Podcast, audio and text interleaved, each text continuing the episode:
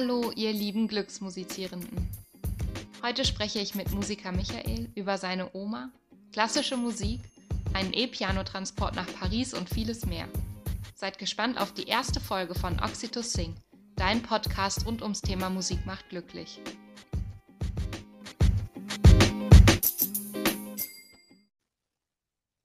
Hallo lieber Michael und herzlich willkommen im Podcast. Es ist so schön, dass du da bist. Hallo Elena, vielen Dank, dass ich dabei sein darf. Bevor wir so ein bisschen tiefer in die Materie gehen, würde ich dich bitten, einmal dich vorzustellen. Ja, ich bin Michael, 30 Jahre alt, äh, Inhaber einer Agentur für digitales Lernen, die ich vor sechs Jahren selber gegründet habe. Das Thema macht mir auch sehr viel Spaß und liegt mir sehr am Herzen und bewegt mich sehr. Ähm, privat mache ich gerne viel Musik, habe zwei kleine Katzen und wann immer Zeit ist, gehe ich mit meiner Freundin gerne raus in die Natur. Das klingt sehr schön. Und weil das sehr schön klingt, würde ich gerne dran anschließen, was, wenn du jetzt so auf die letzten Wochen oder auch Monate, Tage zurückblickst, was war denn so ein sehr prägnanter Glücksmoment in deinem Leben? Das erste, was mir da gerade kommt, ist, dass wir an Weihnachten trotz aller momentanen Auflagen und Beschränkungen ähm, in der Kirche musizieren konnten, dann eben sehr, sehr eingeschränkt mit einer Gruppe von vier Personen, die gesungen haben, natürlich alle im ordnungsgemäßen Abstand von der Empore aus. Und ich mhm. habe Orgel gespielt und wir haben dann tatsächlich zusammen eine Messe aufgeführt wo dann quasi cool. von den vier Personen, die gesungen haben, die waren alle aus dem Kirchenchor äh, bei uns aus dem Dorf und die haben quasi alle die Chorstimme äh, jeweils solistisch gesungen, weil er kein Chor singen mhm. konnte. Ja. ja, ja. Toll, das klingt ja wirklich schön. Ja. Und ist für mich natürlich jetzt auch direkt der Jackpot, weil du gleich einen Glücksmoment mit Musik genannt hast. Das ist so schön. Du sagst ja jetzt, du spielst Orgel in der Kirche. Wie bist du denn überhaupt zur Musik gekommen? Ja, das war mehr oder weniger automatisch, weil ich ähm, von meiner Mutter her und meiner Großmutter her sehr viel musikalische Einflüsse mitbekommen habe. Also meine Großeltern, die haben immer im Haus direkt neben uns gewohnt, sind inzwischen eben beide leider verstorben. Aber meine Oma hat immer selber viel Musik gemacht und eben auch Klavier gespielt, äh, genau wie meine mhm. Mutter auch. Und dann habe ich schon mit vier Jahren angefangen, bei meiner Oma Klavierunterricht zu bekommen und mhm. dann eben mit elf oder zwölf äh, die Möglichkeit ge gehabt, dann ähm, hier auch in der nächsten größeren Stadt, also das Dorf, in dem ich wohne, heißt Botneck und die Stadt ist Ravensburg, dann in der Stadt an die Musikschule zu gehen und eben dann noch zu einer besseren Lehrerin zu wechseln, als das dann irgendwann einfach Zeit war. genau, auch wenn meine Oma das natürlich total toll gemacht hatte und ja, konnte. Da sind ja auch wahrscheinlich nochmal andere Emotionen dann mit verbunden, wenn die eigene Oma das macht. Ja, genau. Also es war auf jeden Fall immer cool. ich weiß noch, in der, in der Grundschule war es dann immer so, da äh, war jeden Tag äh, eine, eine, halbe Stunde Üben auf jeden Fall bei Oma, mit Oma sozusagen. Also das war dann auch so ein bisschen betreutes Üben. Und da gab es immer hinterher noch irgendwie äh, was kleines Süßes und dann bin ich zur Schule gegangen. Ach, also schön. auch morgens vor der Schule, ja. Cool. Und ja, dann bist du vom Klavier zum, zur Orgel gekommen. Im Prinzip beides. Also Klavier habe ich nie aufgehört. Das mache ich auch bis jetzt immer noch mindestens genauso gerne wie Orgel spielen. Äh, habe dann aber irgendwann Orgelspielen einfach dazugenommen. Witzigerweise auch über meine Oma, weil die noch äh, so eine alte ähm, elektronische Orgel bei sich im Keller stehen hatte. Und mhm. da haben wir da einfach ein paar, ich habe dann so angefangen, die kleinen Präludien von Bach zu spielen. Ähm, also jeder, der Orgel spielt, ist da irgendwann schon mal mehr oder weniger drüber gestolpert. Das ist so einfachere Einstiegsliteratur, wenn auch nicht ganz anspruchslos.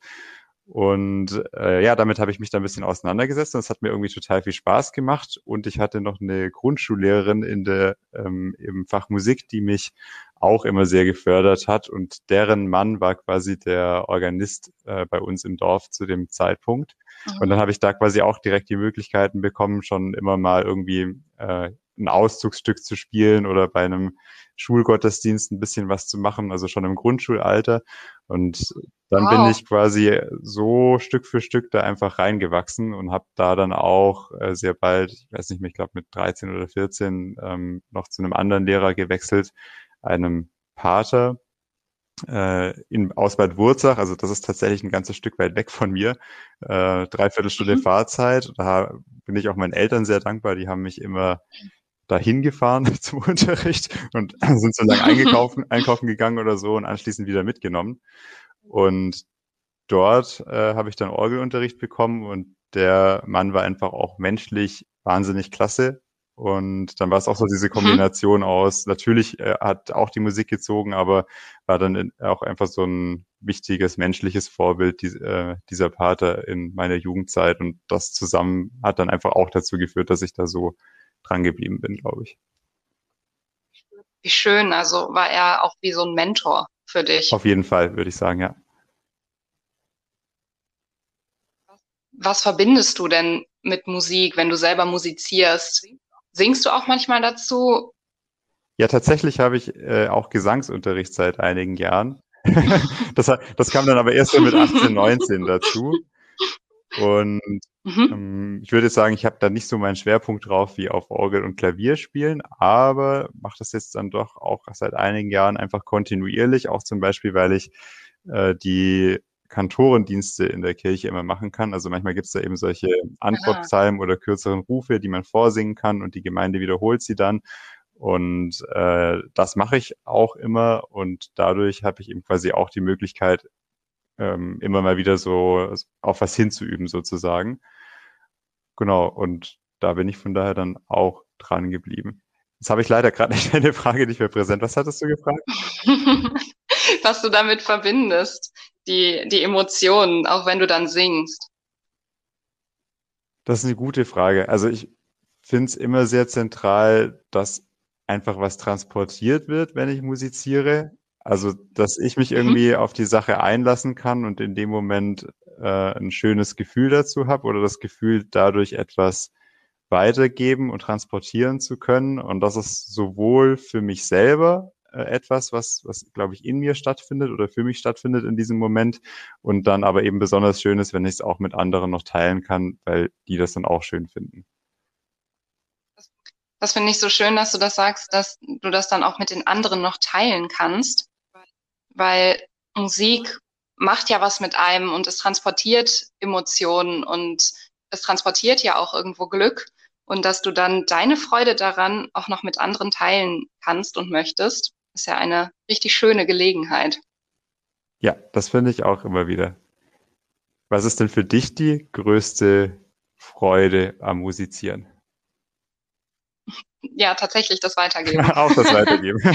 das, ja. ja, genau. Dass meine Freude, ich habe unfassbar viel Freude, aber ja, wie bei dir auch, auch wenn vielleicht mein Lebensmittelpunkt oder mein Hauptjob nicht die Musik ist, spielt es eine ganz große Rolle für mich. Also ich bin sowohl Typ Autosängerin als auch Typ Duschsängerin, als auch äh, ich musiziere einfach so vor mhm. mich hin und habe ja dann nebenbei noch den Chor.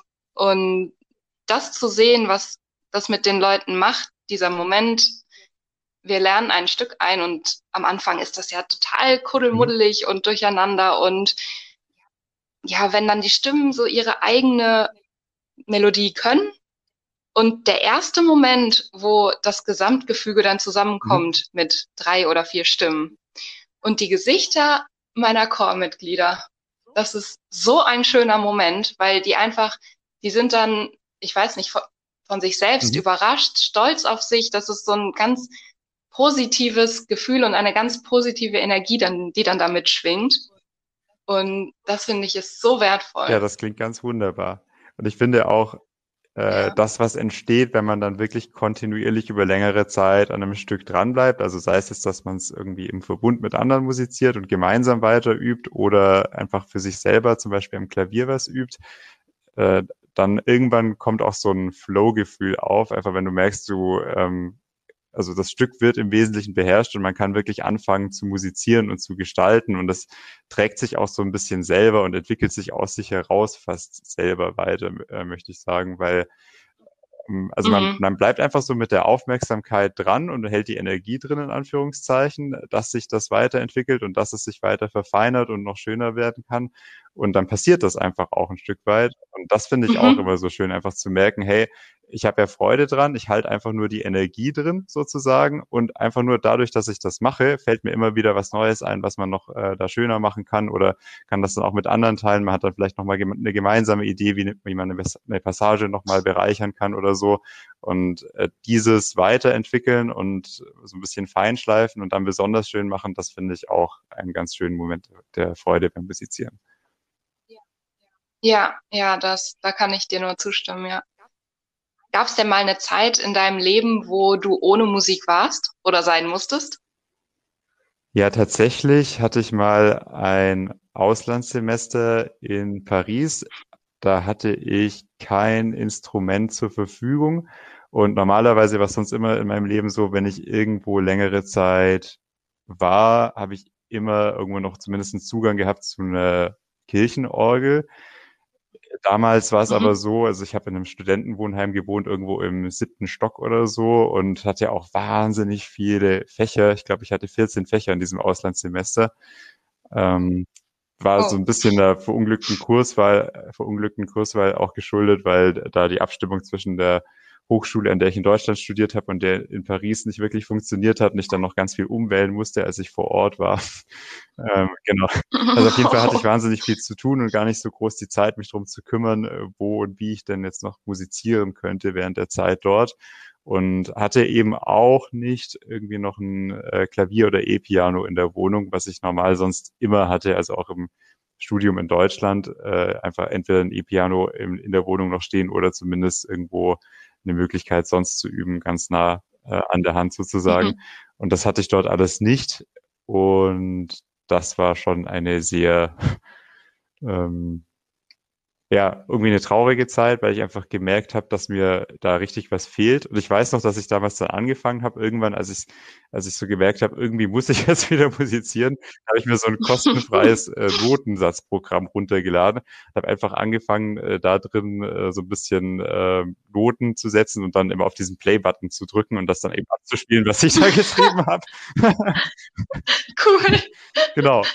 Und äh, irgendwann war ich dann aber an dem Punkt, dass ich gemerkt habe, es fehlt mir so arg, dass ich ähm, bei irgendeinem Telefonat mit meinen Eltern äh, kam dann die Idee auf, ich weiß gar nicht mehr, ob ich die hatte oder meine Eltern, äh, dass sie mich ja mal besuchen kommen könnten in diesem Auslandssemester in Paris und dass sie mir das E-Piano von zu Hause mitbringen könnten, was sie dann auch gemacht haben. Das ist so eine coole Geschichte. Einsatz. Fahren Sie dir das E-Piano genau. nach. Ja voller Einsatz. da ging es mir auch besser. Dann waren die 14 Kurse auch gar nicht mehr so schlimm. Ja, war immer noch genug Stress. Aber immerhin hatte man jederzeit die Möglichkeit so ein bisschen für einen, für einen kleinen Ausgleich. Also ich finde, das macht immer so viel, selbst wenn du irgendwie einen mega vollen Tag hattest und das läuft gerade total viel schief, aber äh, du kannst dich dann abends nochmal zumindest eine halbe, dreiviertel Stunde irgendwie ans Instrument sitzen. Und das hat ja auch ein bisschen, äh, setzen, das hat ja auch ein bisschen was damit zu tun, so den Kopf für die anderen Sachen auszuknipsen, sondern sich dann einfach ganz drauf zu fokussieren, ja. da was zu lernen oder zu gestalten oder ähm, ja, und dann eben aber auch bei einer Sache, die einem wirklich am Herzen liegt und wie gesagt, also ich finde das Schönste daran eben auch dieses, dass es sich so ein Stück weit aus sich selber heraus entwickelt, weil ich muss mich nicht äh, zwingen oder überwinden, mich da hinzusetzen und mir jetzt irgendwas vornehmen, sondern ich mache es einfach gerne und mache quasi auch das Üben und das ähm, die Zeit zu investieren gerne. Und dabei entstehen noch schöne Sachen. Und das ist für mich eigentlich so das größte Geschenk daran zu musizieren. Schön. Du musizierst ja jetzt sehr viel auch selber. Hörst du überhaupt auch Musik? Ja, auf jeden Fall. Also äh, ich habe einen Arbeitsweg von ungefähr 20 Minuten mit dem Auto und da höre ich zumindest morgens beim zur Arbeit fahren fast immer Klassikradio. Haben noch zwei, drei andere äh, klassische mhm. Sender. Ähm, das also auf jeden Fall regelmäßig. Da finde ich es auch schön, dass man einfach immer wieder was Neues kennenlernt, weil da ja einfach ähm, ganz verschiedene Sachen auch kommen. Und mhm. was ich tatsächlich schon länger nicht mehr so intensiv gemacht habe, ist ähm, einfach für mich zu Hause irgendwie Musik zu hören. Da, wenn ich dann Zeit habe, mache ich äh, nutze ich es dann schon eher, um selber zu musizieren. Aber was ich zum Beispiel immer gerne gemacht habe, bevor jetzt die ganze Geschichte mit dem Coronavirus losging, einfach regelmäßig auch in Konzerten mhm. zu sein. Und das fand ich auch immer super, super schön. Hörst du überhaupt auch so Mainstream-Musik? Radio? Also ja. andere Radiosender außer Klassikradio? Ähm, gelegentlich. Aber ich würde sagen, so ungefähr fünf Prozent der Fälle. Also äh, ich bin da für das Thema offen und finde es auch immer wieder mal schön, das zwischendurch zu hören und zu haben. Und dann finde ich es auch wirklich angenehm. Aber so wird das, was einfach auch ähm, ganz intuitiv sozusagen passiert. Und ich schaue einfach, auf was ich gerade Lust habe, ist halt einfach bei mir tatsächlich zu 90, 95 Prozent Klassik. Macht dich das glücklich, die klassische Musik dann? Ja, auf jeden Fall. Also es hat für mich irgendwie immer was ganz äh, Aufgeräumtes und was ganz suche gerade nach dem richtigen Wort. Also es ist auf jeden Fall irgendwie auch was Ruhiges. Also es ist ähm, noch so ein bisschen eine andere Art der Musik als äh, die als viele moderne Sachen. Ich finde, da ist eben dann oft so ja.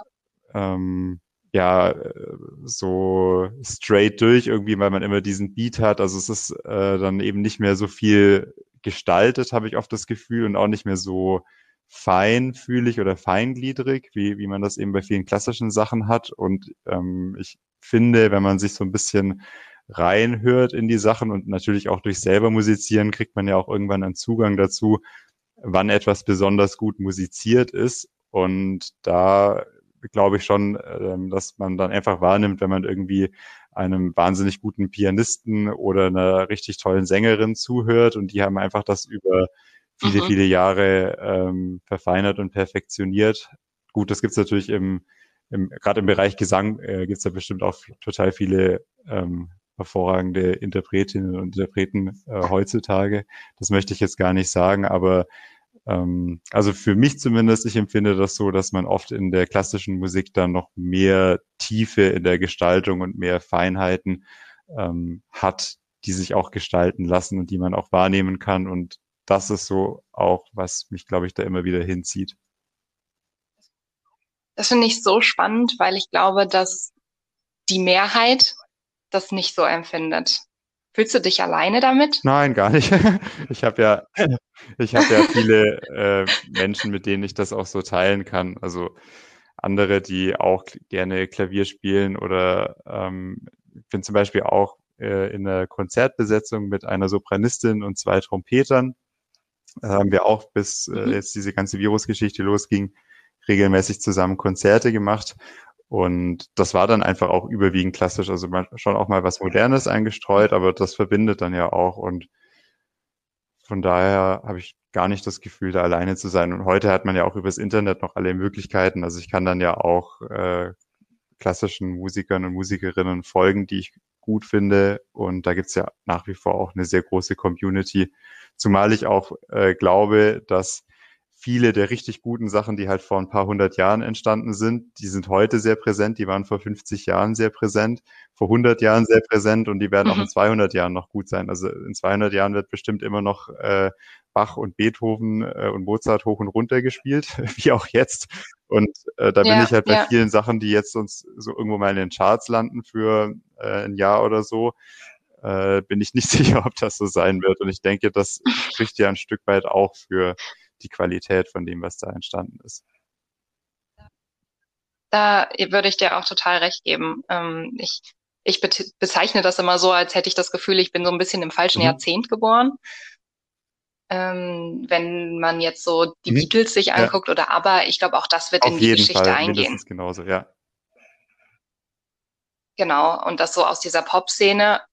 Aber die Klassik, das wird bestehen bleiben, da gebe ich dir total recht. Und vieler Mainstream, der im Moment so läuft, ich glaube nicht, dass das groß in die Geschichte eingeht. Aber es ist nee. ganz schön, dass du es gerade sagst mit Beatles und ABBA, weil ich glaube, auch unabhängig von der Art der Musik äh, gibt's immer mal wieder einfach auch ähm, ja, Komponisten oder in dem Fall auch einfach äh, Gruppen von Musikern, die was ganz, ganz Besonderes hervorbringen. Und das bestimmt auch vor ein paar Jahrzehnten genauso wie heute und genauso wie in Zukunft und eben auch in der Vergangenheit. Und das ist doch auch schön zu sehen, dass Sachen, die wirklich irgendwie noch so einen besonderen Funken haben, sage ich jetzt mal, und, und besonders äh, Tiefgang haben und besonders schön sind, dass die sich dann auch mhm. Halten und wahrscheinlich eben ähm, noch viele Generationen auch bereichern werden, wo dann immer wieder jemand gerne darauf zurückgreift und sagt, hey, das spricht mich aber an. Ja, genau. Oder es einfach unfassbar viele Coverversionen ja. geben wird. Ja, nee, auch sehr schön. Welchen Song oder welches Stück könntest du auf Dauerschleife hören? Äh, das ist jetzt vielleicht ein bisschen äh, spooky oder scary. Es, gibt von, es gibt von Bach eine Passacaglia in C-Moll für Orgel. Also Passacaglia ist ja eine ähm, mhm. Stückform, bei der sich die Basslinie immer, immer, immer wiederholt. Also in dem Fall über boah, ich müsste mal gucken nochmal, wie viele Takte das waren. Ich glaube, ähm, sieben oder acht Takte oder so sind das. Und darüber kommen dann immer andere Variationen. Also das, was dann ähm, bei, bei der Orgel ist dann quasi so das, was in den Pedalen gespielt wird, also mit den, mit den Füßen, mit den Beinen. Das ist so dieses Hauptthema, was einfach mhm. über, ich glaube, das Stück geht mit Fuge, die dazu gehört, irgendwie so zwölf, dreizehn Minuten. Und äh, da läuft dann quasi, hm. ähm, zumindest während der Passacaglia-Fuge ist dann nochmal ein bisschen was anderes, läuft immer dieses Hauptthema gleichermaßen durch in den Füßen oder in den, in den Pedalen. Und oben hast du halt immer andere Variationen oder eine andere Art von, wie, wie dann ähm, diese Harmonien ausgestaltet werden, die da ablaufen. Und das hat für mich mhm. sowas Meditatives, Schönes fast, weil einfach so eine Gleichmäßigkeit da ist, etwas, was immer durchläuft, in sich aber auch schon schön ist, das Thema. Und dann einfach ganz viele verschiedene farbige Ausgestaltungen dieses einen Themas und in sich wiederum halt einfach auch sehr geschlossen und auf sich schön abgestimmt. Und es ist halt einfach auch äh, von Bach. Also äh, da ist da die Qualität einfach auch da. Und, und äh, das habe ich schon, das habe ich tatsächlich mal schon mit 13, 14, 15, 16, also auf, auf einigen ähm, Schul, wie, sagt, wie sagte man denn damals, nicht Schulfahrten, mir fehlt gerade das richtige Wort, Studienfahrten während der Schule, so hat hieß das, glaube ich, immer, oder? Klassenfahrten. Klassenfahrten. genau. Also auf Klassenfahrten habe ich das tatsächlich damals oft gehört, irgendwie auf meinem MP3-Player. Ähm, und fand ich immer mega schön. Also ich habe damals auch noch andere Sachen gehört, aber das ist so ein Stück, was ich definitiv auch mal irgendwie eine Stunde auf Dauerschleife hören kann oder zwei und wo es mir nicht langweilig wird, sondern wo ich dann irgendwie das Gefühl habe, ich bin so ganz getragen. Würdest du mir den schicken, den Link dazu? Dann könnte ich den nämlich einfach ja, klar, in die Show Notes packen. Für alle Interessierten, ja. so wie mich. ja, spannend. Schön. Dann würde ich sagen, kommen wir auch langsam zum Schluss und ich stelle dir mhm. noch eine Frage. Gerne. Lasagne oder Vanilleeis? Cool. Und für dich? Lasagne. Ganz klar Lasagne. Und jetzt muss jeder noch kurz begründen, warum. Typ salzig. Warum, warum Lasagne? ähm, ja, ich bin einfach Typ salzig. Ich würde auch immer Chips einer Tafel Schokolade vorziehen. Das ist bei mir auch so. Das ist doch interessant, oder? Und Lasagne vielleicht für mich persönlich, ich bin sehr Italienaffin, mhm. hat für mich vielleicht auch nochmal so eine andere Ebene, weil wir mal eine sehr, sehr leckere Lasagne am Koma-See gegessen haben. Und ja, sehr positiv besetzt und es war ein schöner Glücksmoment für mich. Vielleicht deswegen auch einfach mehr als ein Vanilleeis. Da werden wir wieder zurück beim Glücksmoment. Genau, sehr schön. Das genau, war jetzt ein runder auch, Abschluss. dass das für mich der Grund wäre, weil ich irgendwie Eis immer mit Sommer und bisschen Freizeit und vielleicht noch mit irgendjemandem äh, gerade zu sein, äh, den oder die ich sehr gerne mag und irgendwo draußen zu sitzen und das Leben zu genießen. Ich glaube, deswegen wäre es für mich auch einfach das Eis. Schön. Gut, dann bedanke ich mich ganz, ganz herzlich, dass du mit dabei warst. Es war sehr schön mit dir. Du hast viele tolle Sachen erzählt. Musik ist ein ganz wichtiger Bestandteil in deinem Leben. und es macht glücklich und zwar dich und diejenigen, mit denen du deine Musik teilen kannst. Und das finde ich einfach ein schönes Fazit. Ja, vielen Dank. Ich glaube, das fasst das perfekt zusammen und vielen Dank für die tollen Fragen, die du gestellt hast, weil es einfach Raum gegeben hat, viel zu teilen und das hat mir echt auch Spaß gemacht.